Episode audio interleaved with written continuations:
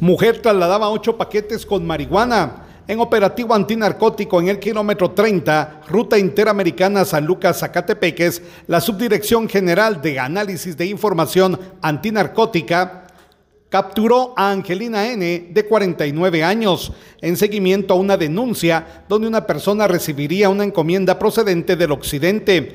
Al verificar, se pudo establecer que la hoy capturada trasladaba dos bolsas de costal donde se le incautaron ocho paquetes con marihuana y dos teléfonos celulares. Desde Emisoras Unidas Quichén, el 90.3 reportó Carlos Recinos, primera en noticias, primera en deportes.